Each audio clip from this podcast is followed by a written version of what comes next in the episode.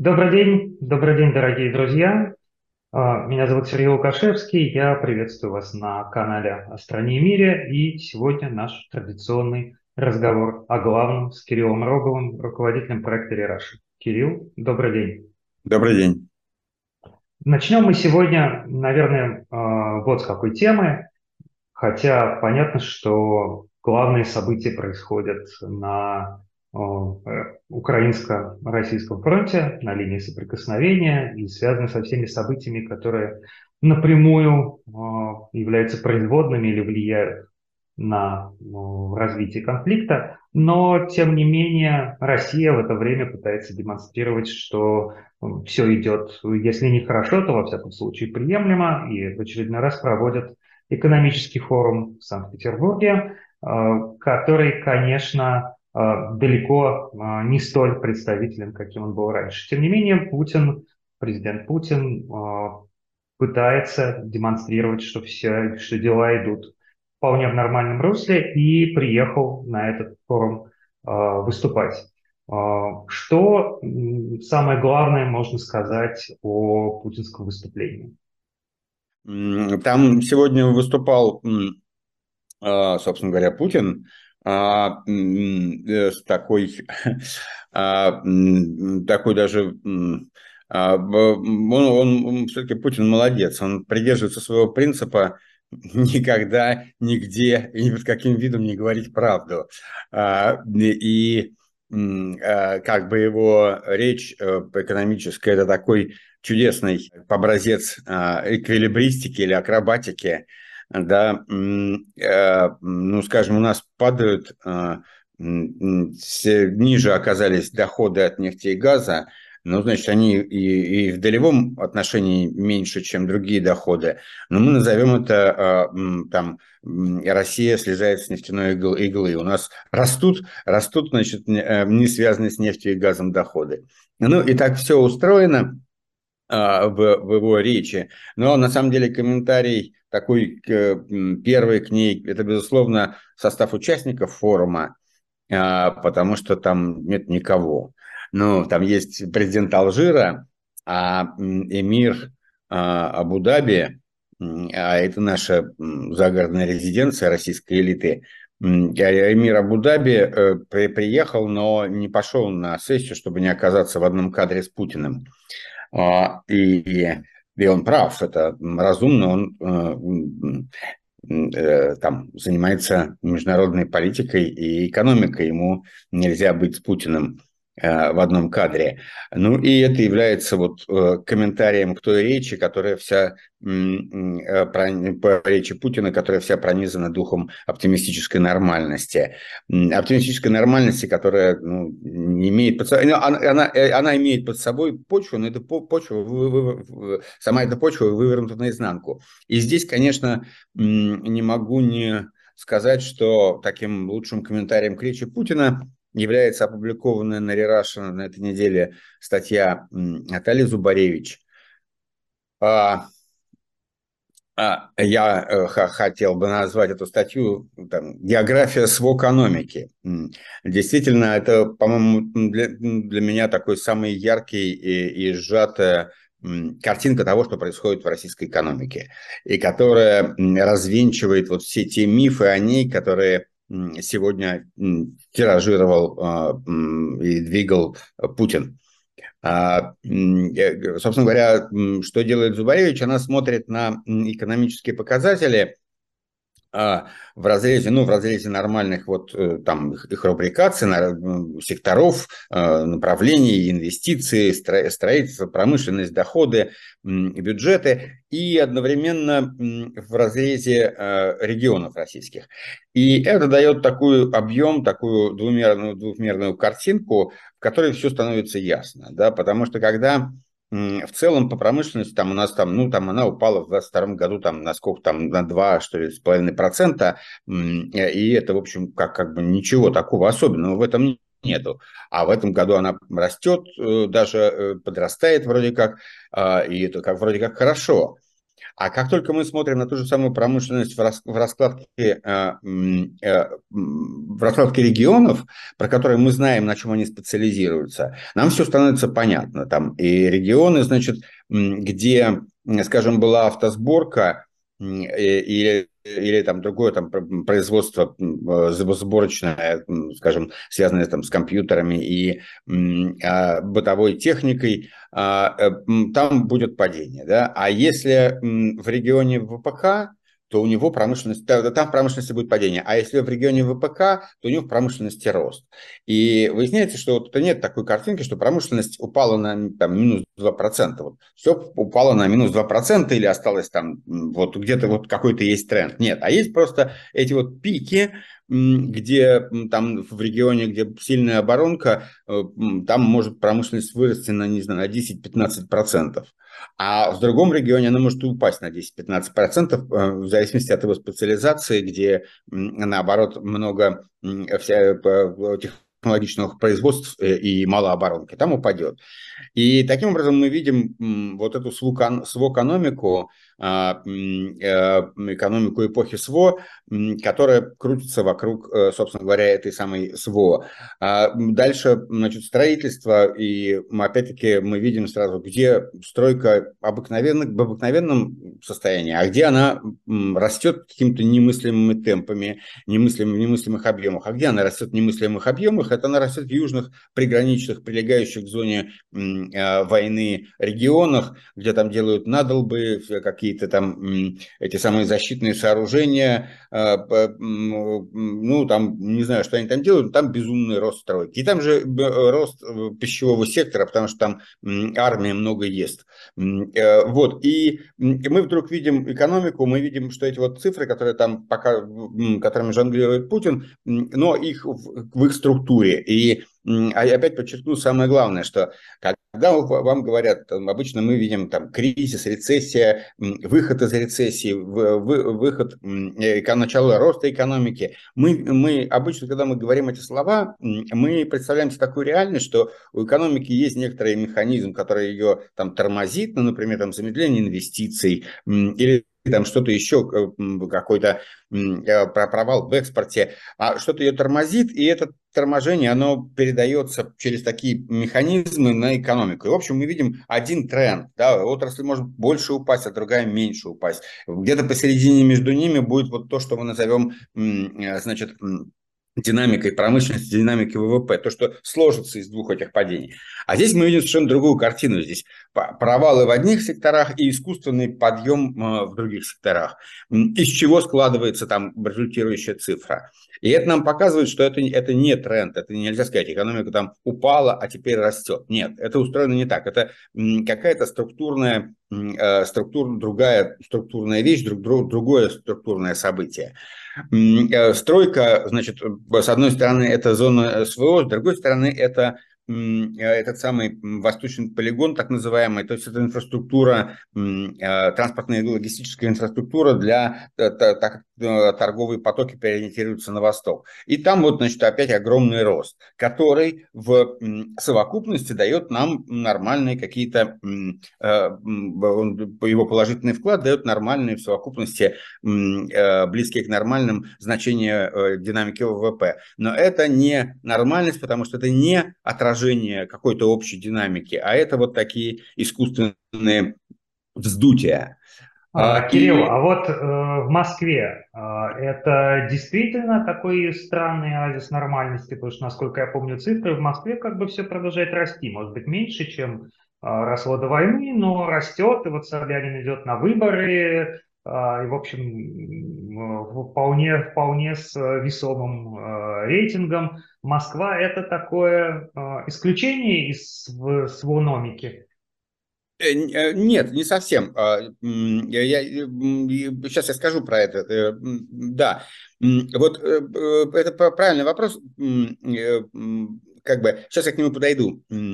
А, э, э, вот это вот э, свономика, а, свокономика скорее, а Совэкономика, она, значит, почему это возможно? Почему возможно, что э, вот растет там так стройка на определенных направлениях, и этот пузырь сдувается? Этот пузырь сдувается не только тут, э, значит, за, за, за, за проблемой строительства мы переходим к вопросу там о доходах и безработице, тоже то, чем хвастался Путин. Да? И мы обнаруживаем, что э, вот экономика у нас все-таки снизилась, э, ну, насколько там немного, но снизилась, а доходы не снизились, а даже, в общем, имеют тенденцию к росту. Тоже аномалия. И вторая аномалия, что экономика сжимается, значит, должна расти безработица. Она тоже падает. И э, мы обнаруживаем ну, то, что уже известно, и э, просто мы еще раз это показано э, в региональном разрезе, что, во-первых, у нас демографическая яма, но она ее усугубила э, значит, мобилизация и, э, и отъезд. Значит, мы, на периферии это мобилизация, там в основном с периферии идет мобилизация, а в больших городах, в столичных город, э, городах и в мегаполисах это э, бегство иммиграции страны э, среднего класса. Вот два фактора еще добавили сюда. И плюс третий фактор – это спрос значит, в ВПК на рабочие руки, где их не хватает, где их нужны там три смены, и их э, ищут днем с огнем. А, и, и э, вы знаете, что низкая, супер низкая безработица – это тоже не следствие каких-то экономических э, трендов, да, не следствие, не следствие действий экономических факторов, а это некоторая искусственная вещь, которая к тому же отражается на рынке труда, потому что она вызывает рост зарплат. Потому что если не хватает рабочих рук, то растут зарплаты, а растут зарплаты по всему рынку, потому что перетягивают из сектора в сектор, хотя у нас там низкая межсекторная мобильность, но, но все равно равно значит, напряжение это ощущается, рабочих рук не хватает и растут зарплаты. Но растут зарплаты не потому, что люди больше производят, не потому, что повышается эффективность труда, а потому что мы э, создали искусственную нехватку рабочих рук. А, но почему э, это получается? Почему получается легко вот эти вот зоны вздутия, э, которые прикрывают, как бы компенсируют кризис и провалы в других отраслях? А это получается потому, что э, в стране были получены в 2022 году очень высокие доходы. Эти доходы были высоки, они были, нефтегазовые доходы были на 40% выше, чем средние за 10 лет. И это деньги на все это есть. Можно строить вторую инфраструктуру. Вот нам не нужна вторая транспортная инфраструктура Восток, она, она не соответствует потребностям экономики. Но мы ее строим, у нас есть деньги, и мы здесь все заколотили выход, поэтому надо строить новую, и ничего страшного. Эти издержки пока не выглядят как издержки, потому что это премия, которая была получена с внешних рынков в прошлом году. И, и возвращаясь к вашему вопросу, э, в общем, э, Москва растет, мы понимаем почему, потому что когда в страну идут деньги, когда есть доходы от внешнего сектора, то они так или иначе будут перераспределяться значительная их часть в столичный регион, и там будет всегда рост. В принципе, когда год, который следует за тем, когда такой высокий доход был получен от, на внешних рынках, э, настолько выше, чем предыдущие годы, он должен быть годом роста. Это всегда есть стимул для роста, для вложений, в общем, как бы для того, чтобы эти деньги как-то использовать, э, переварить в экономике. И мы это видим, но только он на фоне происходит, это происходит на фоне кризиса. У вас есть кризис, а потом у вас есть деньги, на которые вы делаете ненужные вещи, но которые статистически кризис компенсирует. И это примерно то, что сейчас происходит в российской экономике. Это и есть вот эта вот свэкономика. Делаете вы ненужную транспортную инфраструктуру, надолбы и укрепрайоны, э, и э, танки, значит, и снаряды, которые завтра, послезавтра будут израсходованы. Вот это и есть эта самая свокономика в ее, таком, в ее натуральной величине. И это надо понимать, что вот все эти разговоры про там, рост – это как бы такой обман себя и других, потому что вы не можете говорить в этой ситуации, что экономика падает или растет. У нее разные сектора заняты совершенно разным делом. А, Наталья Зубаревич еще в своей статье пишет, что социальные расходы остаются очень важной частью а, бюджета и исполняются, и увеличиваются, повышаются пенсии. И, собственно, заканчивается ее статья вопросом, а, что на данный момент эта вся система работает, вопрос только в том, будут ли на нее деньги дальше. А вот как бы вы ответили на этот вопрос?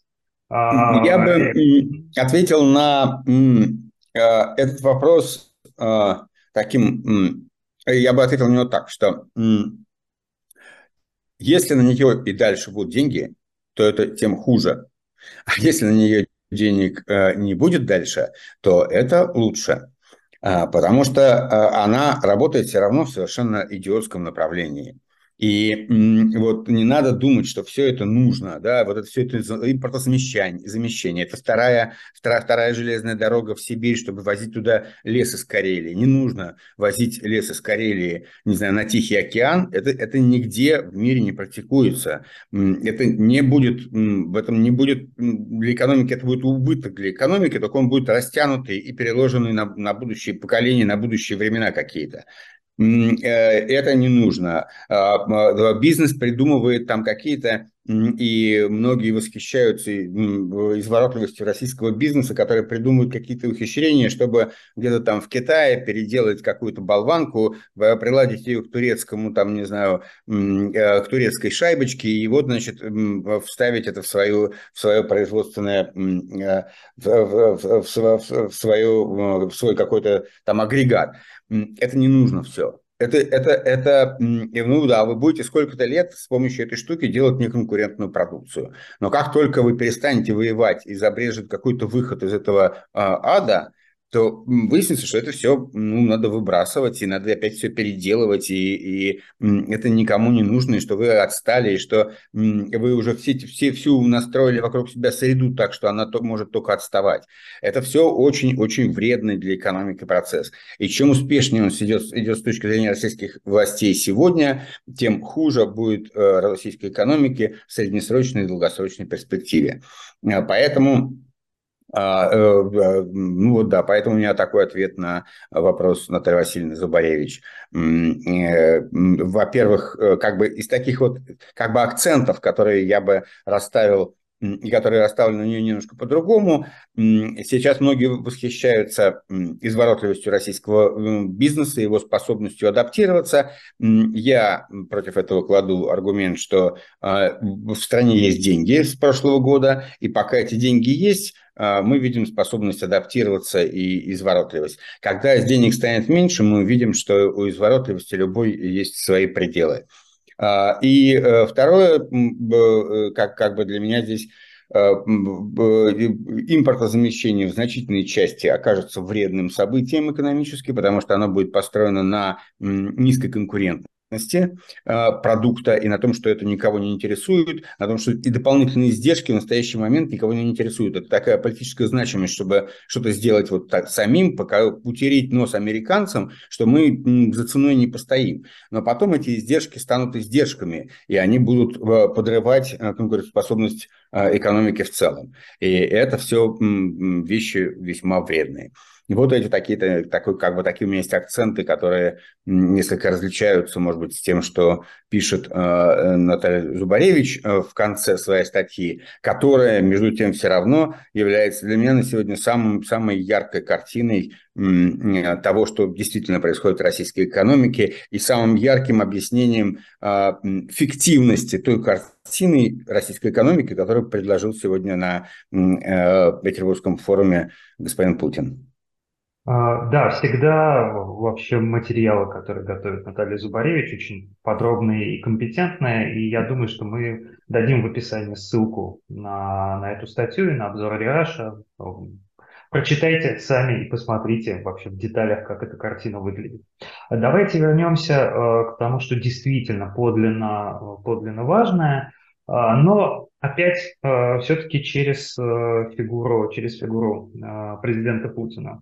А, он вообще довольно активную публичную деятельность ведет. Вот он прибыл на форум, он встречался с военкорами, а, он открывал а, построенную магистраль э, Дон автомобильную. И говорят, что обычно вообще, когда Путин начинает активно публично выступать, и тем более рассуждать про войну, а, значит, что он считает, что дела на фронте идут э, приемлемо, во всяком случае, да, довольно хорошо с его точки зрения. Но э, украинское наступление, оно все-таки развивается. И 100 километров э, квадратных украинцы отбили уже к этому времени, несмотря на то, что один, наконец, танк «Леопард» российским войскам удалось подбить.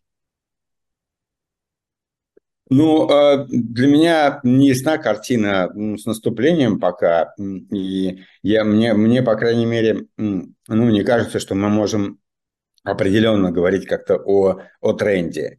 Э, там семь деревень вроде бы, да, ну вот уже сегодня звучит 100 э, километров квадратных, ну, это непонятно, что такое. Э, это непонятно, что такое, и мы не видим никакого тренда. По, в тех, по крайней мере, вот на моем обывательском уровне я не военный специалист, но, по-моему, и военные специалисты пока не могут ничего сказать толком. А, но с а точки зрения политической картины, вот Путин явно считает, что у него все хорошо. Ну, или делает вид, что у него все хорошо, не знаю, э, не, не знаю, не он начал, э, видите, он э, тут как бы все а, все идут свою информационную игру. А, сначала Запад очень мощно пропагандировал это наступление как такой решающий бой, и как это вот прям оно прям как сейчас как тайфун ворвется и, в общем, нагнетал довольно такую напряженную обстановку и, с одной стороны, завышал ожидания от, от, от наступления, а с другой стороны, это было некоторой психологической атакой на русских, на русских военных, а, на российских военных. А теперь э, на Западе говорят, что вот это очень трудно продвигаться, что потери, это будет тяжелое, долгое наступление, не надо ждать быстрых.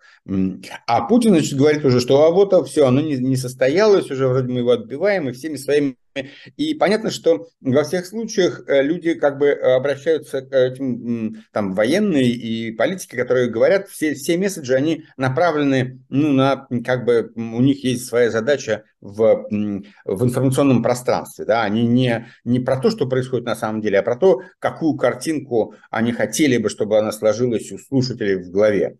И на сегодняшний день, э, значит, западники, у них картинка, что оно наступление развивается, но это очень трудное дело, это тяжелое продвижение маленькими-маленькими шажками, оно растянется надолго, быстро, быстрых результатов ждать не надо. Путин, картинка, вот наступление началось, но никаких его результатов не видно, потому что оно захлебывается. Все, все э, выдают как бы некоторую картинку, некоторая у них задача информационная, да, э, создать определенное понимание ситуации. А, и оно противоположное. Но видно, что у Запад, который вот это вот ведущее Запада, это, этот взгляд, он подчеркивает, что не надо ждать э, быстрых успехов, и не надо разочаровываться по поводу их отсутствия. Путин говорит о том же, но с другой стороны, он говорит, успехов нет, это свидетельство о том, что оно э, захлебнулось. Те говорят, успехов нет, это ничего страшного, так и предполагалось, и это не значит, что оно захлебнулось. Вот два встречных нарратива, которые мы пока слышим, и так как не имеем ни достаточной информации, ни компетенции для того, чтобы интерпретировать реальные военные события, то вынуждены просто констатировать вот эти два. Они говорят про одно и то же, что значительных успехов нету, а дальше они говорят, а одни говорят, это ничего страшного, это так и запланировано, очень трудное маленькое продвижение, а другие, а другие, в частности Путин, говорит, ничего не, не случилось, вообще все нормально, оно захлебнулось. Вот это то, что мы имеем на сегодняшний день. Да, вот встреча Путина с так называемыми военкорами, они как-то стали символом э, такого турбопатриотизма, а в общем встреча с ними превратилась в такую, ну, ну не прямую, то ли прямую линию, то ли большую пресс-конференцию э, с э, набором каких-то социальных просьб, а, поддержать тех, подумать об этих, не забыть других. А, и, и собственно, где там какие-то а, глобальные цели, в общем-то, Путин продвигает, что все нормально, и, в общем, как бы из этого следует, что более-менее даже на этом можно и остановиться. Если бы Запад был готов и Украина пойти сейчас на переговоры, еще там пару дополнительных условий выполнить. Но не, мне кажется, что нет, остановиться нельзя, и это очень трудно, и э, выход из войны будет очень пугать э, Путина, э, потому что, ну, как бы, да, он будет очень пугать его, как, как вообще перспектива перехода опять в другой мир. Нет, он, он, мне кажется, ему было бы комфортно в войне э, уже и кончить свои дни. Вот в такой вот. А, а его действительно военные блогеры очень недовольны Путиным, а, и вообще военная партия, она как-то вся ну, куда-то, она в, каком, в каком-то раздрызге, конфликте, ссоре всех со всеми. И то, что военные блогеры недовольны Путиным, это понятно, потому что э, Путин играет, на самом деле аудитория Путина – это пенсионеры у телевизора.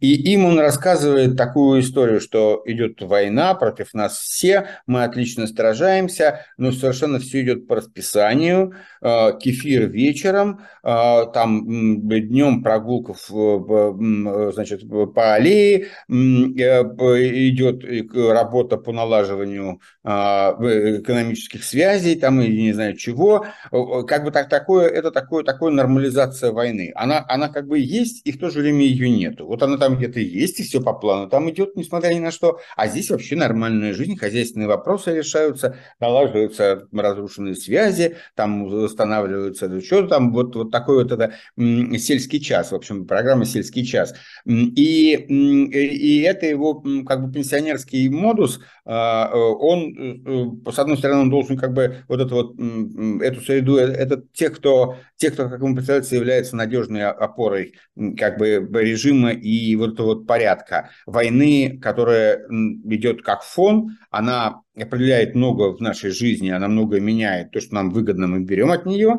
В то же время как бы мы не, не устраиваем такую мобилизацию, чтобы совсем напугать обывателя, и, и такую, значит, толкаем эту нормальность. Эта нормальность совершенно не, не, э, не близка партии войны, вот той, той партии войны оголтелой, значит, такой вот, а, как, как, как военные блогеры, которые идут на последний бой, а, а тут, как, а тут про кефир, про обед, про экономические связи, ерунда какая-то. Вот, но она, она вот держит вот этот вот э, сегмент а, сегмент телевизионного пенсионер, э, пенси, телевизионной пенсионерии, который, который как бы является ее главным потребителем это, этой идеи нормальности войны. А, и, ну, и мне кажется, что многое происходит вот из-за этого путинского немножко странного такого модуса, э, такой, такой бюро, бюро, военно, военного бюрократизма такого. А вот это объявление выборов на оккупированных территориях, ну, бессмысленно обсуждать, что не проводятся выборы во время войны, бессмысленно обсуждать, как проходил предыдущий референдум и все остальное, но э, это тоже часть вот этой идеи нормальности, потому что по идее в прифронтовой зоне, конечно, проще управлять оккупационной администрацией, а не пытаться сейчас тут э, восстанавливать или точнее не устанавливать да, такой российский бюрократический режим, где будут какие-то совещания, согласования, э, ну как вообще работает всякая бюрократия. Ну да, совершенно верно. Это, это так, так и есть. Э, это тот же самый модус. Э, действительно, э, совершенно не обязательно а, а, не обязательно это устраивать выборы тем более, что там, ну, там война, неконтролируемая, кажется, вот украинцы сомневаются, уча... Э, делать ли им выборы. В общем, можно было спокойно обойтись без выборов, конечно же. Но с точки зрения пенсионерской, э, самая главная часть пенсионерской передачи – это налаживание мирной жизни. Да, вот э, это такой советский, советский какой-то такие были новости дня, такие штуки пропагандистские, которые в кино перед перед фильмом показывали какую-то такую жвачку, и там, значит, столевары льют какую-то сталь, э, здесь сдают дома, вот, вот и, и это вот налаживание мирной жизни, оно должно быть, и выборы тоже налаживание мирной жизни. Вот к участкам тянется старушка, значит, чтобы бросить этот самый бюллетень, и, и жизнь в, в, входит в нормальную колею. И Путину то очень важно, это вот этот вот этот симулятор. Э, Напоминает немножко, прошу прощения, репортажи с э, афганской войны советские. Там тоже так чередовалось. Немножечко где-то воюем с душманами, а вообще да, да, э, строим да. школы там. И Конечно, ну, это, это такой советский, он так весь устроен был, да, дискурс. Вот на, на, да, и, и ему этот, и он так внутри этой передачи ему так комфортно жить, он так к ней рад, что она вернулась после стольких лет, эта передача, и он внутри прям нее, что, конечно, он вот принимает такое решение проводить эти выборы, что действительно совершенно нелепо и не нужно, ну, такая выставка народного хозяйства. А вот тут одновременно появляется статья Караганова, которую все сейчас бурно обсуждают. Мне вот в этом контексте интересно, а, он а, в данном случае выступает как, а, получается, рупор партии войны, что ли? Потому что он как бы, ну, фактически его видение сталкивается с этим модусом. Он-то говорит, что все, в общем, накаляется и накаляется, и надо будет применить оружие Армагеддона. Упреждающий да, да. удар возмездия, как он выражается. Да, но мне кажется, что эту статью, в принципе, я, я бы вообще не стал ее а, обсуждать как какое-то такое событие, потому что мне кажется, что это такая личная какая-то, ну, ну, грубо говоря, человек с ума сошел, да, у него какая-то, не знаю, деменция. Он, он не выразитель партии войны. Нет, я думаю, думаю, что это достаточно маргинально. Здесь, здесь, здесь для меня интересно, что это какое-то, ну, явно безумие, да, но это безумие вот публикует там одно издание, другое издание, э, и это Э, есть следствие того, что как бы безумие у нас стало некоторой коллективной или даже институциональной частью э, вот нынешней жизни российской. И такой вот безумец, он оказывается каким-то важным бойцом э, какого-то фронта, непонятно какого, но вот это вот востребованное, да, безумие востребовано. И это очень характеризующее вот сегодняшнее состояние а, России – черта, и она, она что, она в чем она? А, проявляется, в чем, в чем ее суть, как бы, ну, да, ну ладно, один безумец что, с чем-то таким выступил, а э, другой там какой-то, тоже какой-то что-то сделал, там вот один человек тоже, вот ему говорят, сейчас разрушится икона, а он говорит, нет, везите ее, и пускай она висит там, вот, где я сказал, и неважно не там, что с ней будет, сказал и все. А, но почему это выстраивается в такой ряд? И, и производит на нас такое впечатление яркое, а, потому что а, отсутствует какая-то повестка, которая бы вот нам какую-то слабовую дорогу обозначала и, и как бы обозначала вот где маргинальное, а где что-то такое центровое, что, вот, что является каркасом э, там, стратегии какой-то, каркасом того, как предполагается, что вещи будут развиваться. И, и, и так как этого, этого вот мейнстрима такого, э, который сохраняет черты рациональности э, и, и который неэффектив, неэффективным, не выглядит эффективным, он отсутствует, то эти признаки такого нездоровья, они, они становятся какими-то такими нездоровья, либо, либо явно нездоровье, либо такие а, артистические психи, типа, там, не знаю, Соловьева и Пригожина. И вот и, это, это такой составляет какой-то хор, да, хор безумия при отсутствии какой, какого-то голоса рациональной стратегии. А, вот поэтому так, так, так взлетают эти вещи, как что-то написал там нездоровый человек, и мы обсуждаем три дня. Я, я, да, я думаю, что карагановский текст, он не, не находится ни в, ни в рамках ни, ни, ни одной пиар-стратегии, ни одной, там, не знаю, а, даже идеи попугать Запад ядерным оружием в данном случае ни у кого не было. Просто вот человек написал и отнес, а э, в другой бы ситуации сказали, ну, что это безумие, мы не будем публиковать это. Э, а тут говорят, ой, это так похоже на, на все остальное, что я публикую.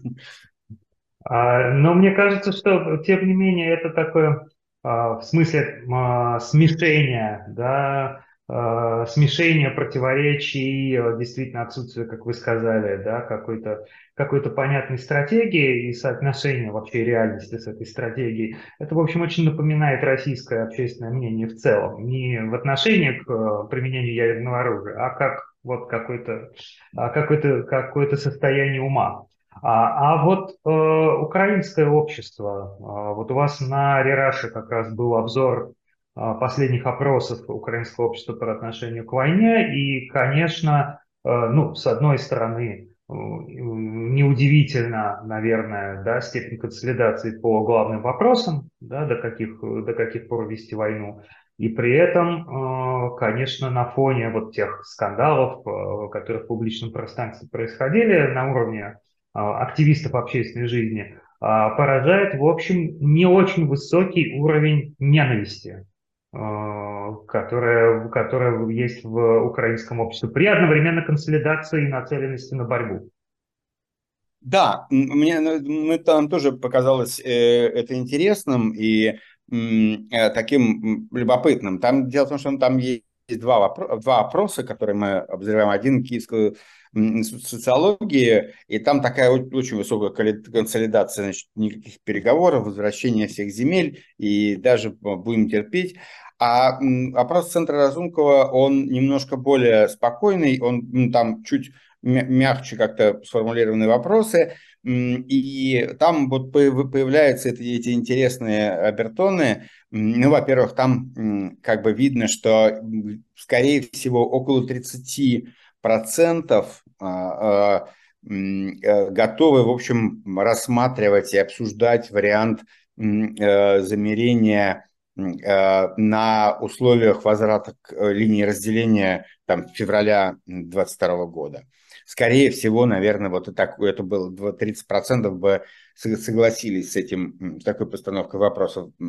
А, второе, действительно, что, в общем, как бы при, при, при том, что есть такая фракция, примерно четверть а, опрошенных, это те, кто как бы возлагают, или даже там больше, там треть, по-моему, треть опрошенных возлагает вину на всех россиян, да, за, за войну, а, но 50 примерно процентов э, стоит на, на позициях избирательной вины. Они говорят, там, одни говорят, что э, возлагают только на тех, кто поддерживает войну, или возлагаю на, на, э, на всех, кроме тех, кто открыто говорит, что не поддерживает войну. В общем, там есть некоторая избирательность и есть, в общем, более спокойная позиция, например, в отношении того, что участие украинцев в одних, э, э, в одних мероприятиях с россиянами, там, литераторов, спортсменов, деятелей искусства. Это то, что там острая проблема на Западе стоит, где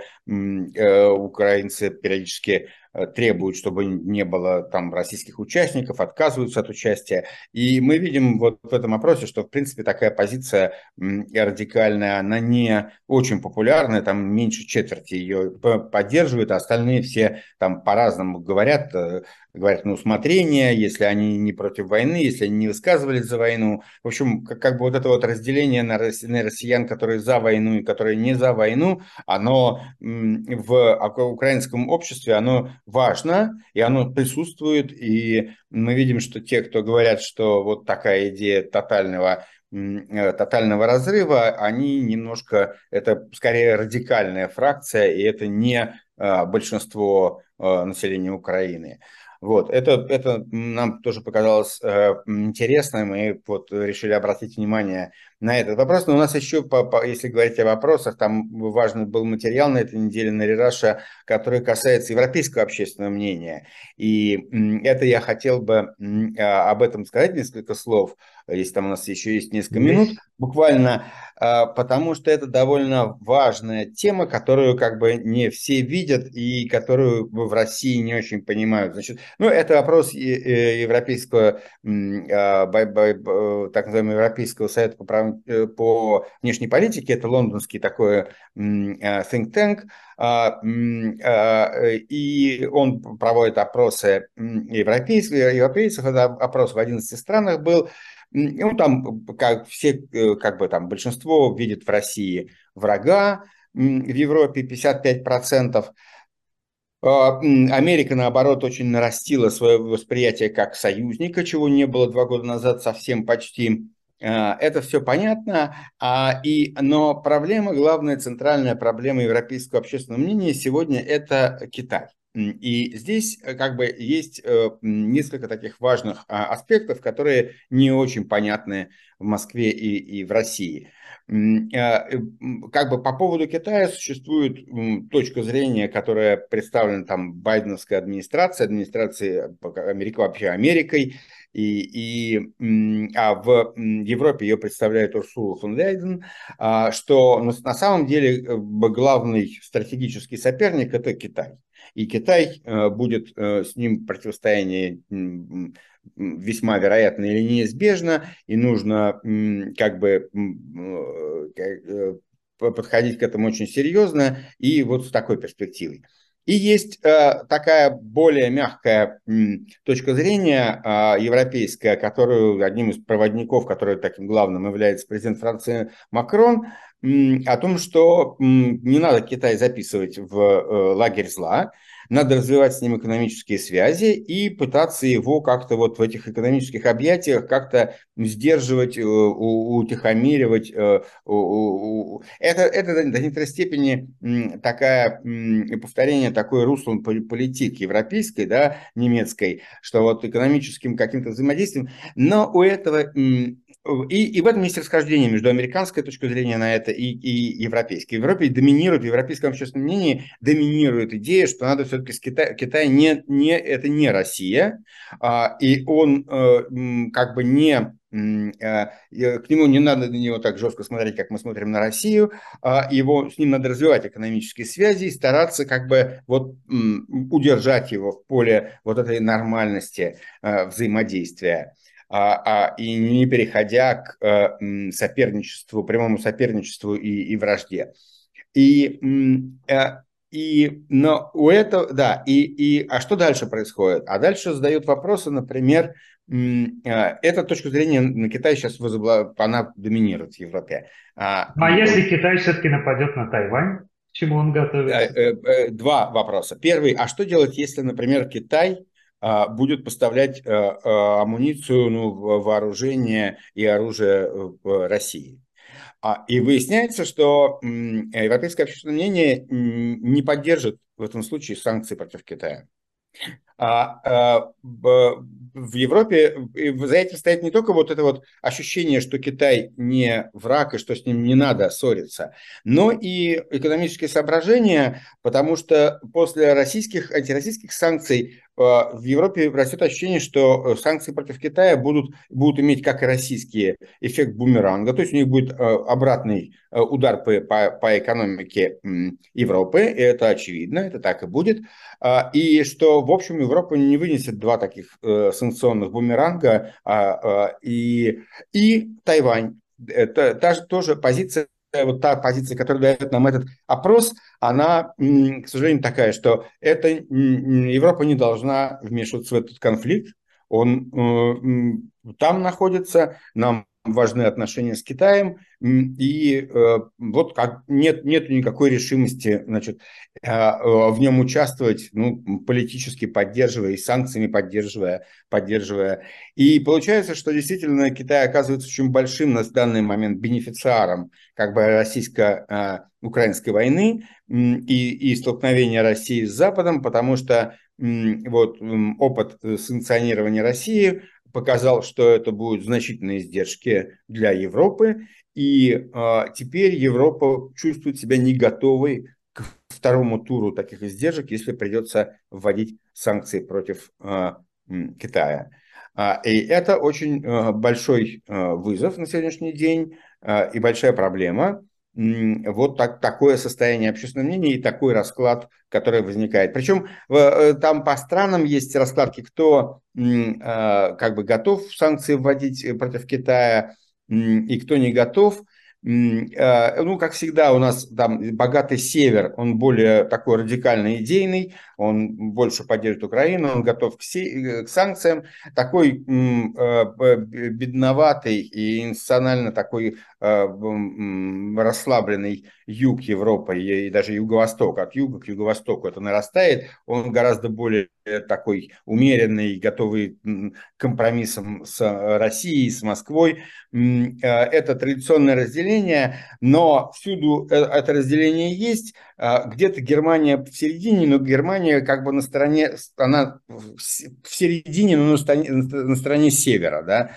А здесь э, мы видим, что готовность, неготовность вводить санкции против, например, Китая в случае, если он будет поставлять оружие России, она ровно в Германии там 37% как бы за санкции, 38% против, и ну там кто-то там не определился. Но, Но в Германии но... идет либо, либо поляризация, либо уменьшение, в общем, сторонников э, такой более твердой внешней политики, потому что растут цифры у альтернативы за Германию. Да-да-да, это, безусловно, связано все и с, э, э, да, с, с альтернативой э, для Германии, безусловно, и, но глобально это вот тот, тот, тот момент неуверенности Европы, тот момент, где у нее не хватает сил, не хватает Э, стойкости, потому что экономические издержки высоки, и она это понимает, и пока чувствует себя не в силах политически противостоять.